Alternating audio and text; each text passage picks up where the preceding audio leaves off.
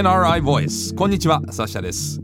この番組は NRI 野村総合研究所が誇るプロフェッショナルな方々がそれぞれの専門分野をテーマにビジネスのヒントになるコンテンツをお届けする音声プログラムです。今回お話を伺うのは ICT メディアコンサルティング部上級コンサルタントの岸博俊さんです。よろしくお願いいたします。よろしくお願いします。えー今回のシリーズでは AI 時代に求められる人材と組織の姿をテーマに4回にわたってお話を伺ってまいります。早速岸さん初回のテーマは何でしょう？はい今回は AI ロボットで仕事がなくなるのからくり。本当に仕事はなくなっているのか？です。NRI Voice NRI Voice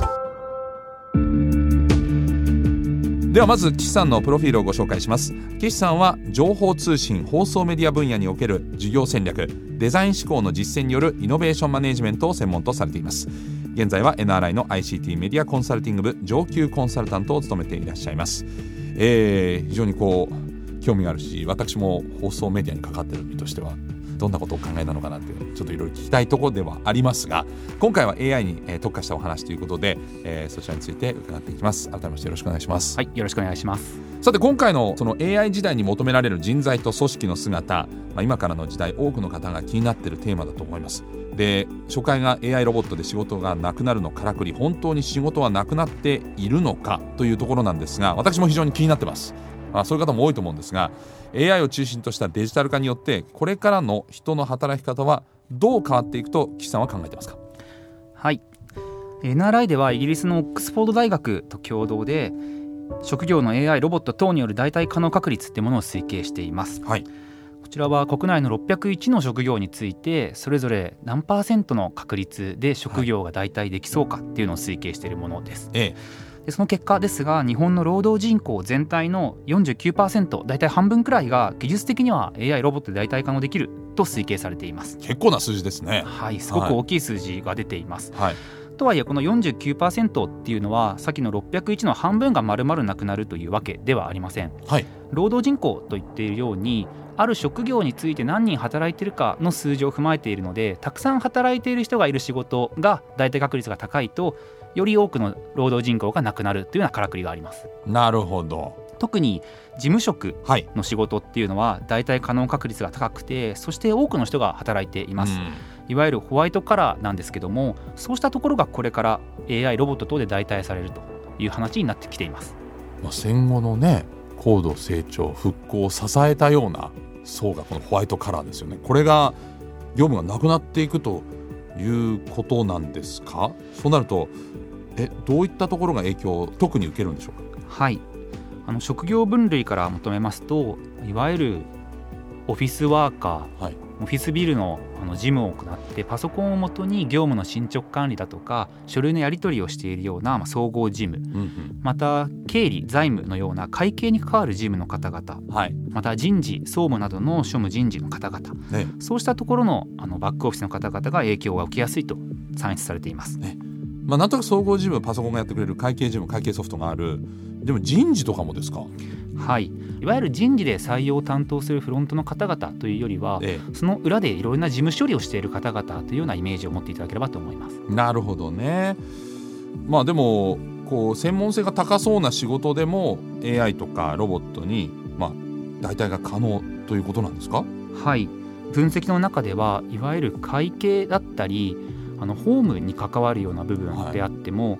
大体可能確率が高く出ている職業がありました。いわゆる資業と言われる資格が必要で専門性が高くて、はい。給与水準の高い仕事でも仕事の特徴をもとに分析していくと AI やロボットで代替できるなんていうふうに出ています。え。ーなんかホームとか難しそうなのにな。はい、そうなんですね。あとホワイトカラーのお仕事についてのお話も出ましたけれどもそれ以外の仕事はどうなんでしょうか？はい、いわゆるブルーカラー対比すればブルーカラーというところになりますけども、はい。こういうところについてはすでに20世紀の段階で多くのロボットっていうのが入ってきていました。いわゆる工場のラインの自動化ファクトリーオートメーションっていうところですけども、そういう意味で単純に AI ロボットで置き換えるっていうところについてはこれからの影響は限定的とは言えます。もうすでに置き換わってるよってことですね。はい、はい。これからはさらにホワイトカラーのところで大きな変化が起きるっていうところを私たちは見ています。ブルーカラー以外ではどうでしょう？はい、あの介護や建設っていうようないわゆるブルーカラーといいますかホワイトカラーとも言いますか非常に難しい、うん、区分が難しい仕事もい。ろいろあります、はい、こういうところというのはフィジカルに体を動かすのでなかなか AI によるデータ分析とかロボットというのもなかなか全てを代替することは難しいという技術的な問題があります、うんはい、さらに産業構造的にも人手不足が深刻であの自動化難しいところでありますがむしろよりこれから積極的に AI ロボットを入れていきたいところだと思います、はい、介護とかだとその人の感情とかもあるんでそれをどう受け止めて対処するかっていうのはなかなかまだ今の技術だとコンピューターに全て取って変わるかって言われるとちょっと難しいかもしれないですね。はい、あの仕事の特徴として人と接するヒューマンタッチがある部分それが強い職業は大体可能確率としても低く出ています。例えば教師ですとかまさにアナウンサーですとか、はい、ヒューマンタッチのインターフェースになるところここはすごく否定形な対応が必要で、うん、AI ロボットが繰り返しパターンで対応すればいいというものではないので、はい、大体可能確率というのは低く出ています。そうすると翻って考えるとその AI で代替されやすい仕事の特徴というと改めてどうなるんですか？はい。AI で代替されやすい仕事の特徴は3つ我々は整理しています。一つは創造性が必要ないこと、一つはソーシャルインテリジェンスが必要ないこと、はい、そしてもう一つは定型的であること、うん、この3つになります、はい、すなわち裏返すと創造性が必要でソーシャルインテリジェンスが必要で、うん、非定型である仕事っていうのは AI で代替されにくい仕事ということができます。なるほど。そうすると AI ロボットで仕事が、まあ、全部なくなるとは一概に言えないということになるわけですがただまあ AI が人間の仕事を、まあ、奪うというか置き換わっていって、まあ、働き口が減ってってしまうという懸念を抱く方も多いんじゃないかなと思いますがどうですか？はい。あの部分的にはいろんな仕事が代替されていくというのはあると思います、うん、ただ重要なことは仕事がなくなるのではなくて自分たちの仕事が変わっていくという考え方を持つことだと思います、はい、例えば IC カード交通系の IC カードが登場したことで駅の改札で切符を切るという仕事はなくなったんですが、はい、駅のあの職員さんっていうのは減っているわけではありません、はい、いろんな仕事があって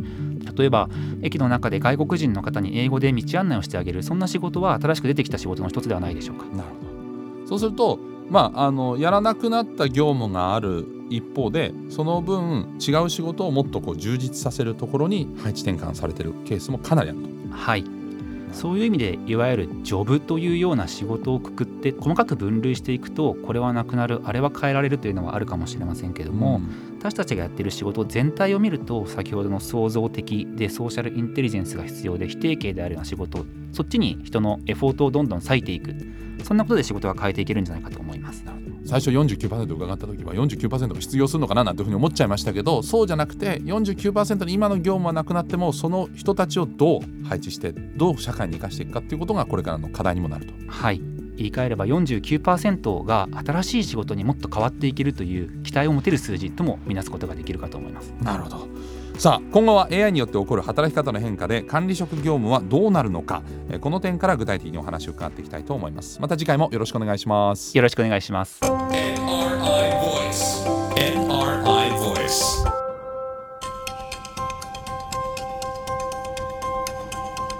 NRI Voice この番組は Apple や Google などのポッドキャストのほか NRI のウェブサイト内からもお聞きいただけます。NRI Voice で検索してチェックしてください次回も引き続き AI 時代に求められる人材と組織の姿これをテーマに岸博俊さんにお話を伺ってまいります。ナビゲーターはサシャでした。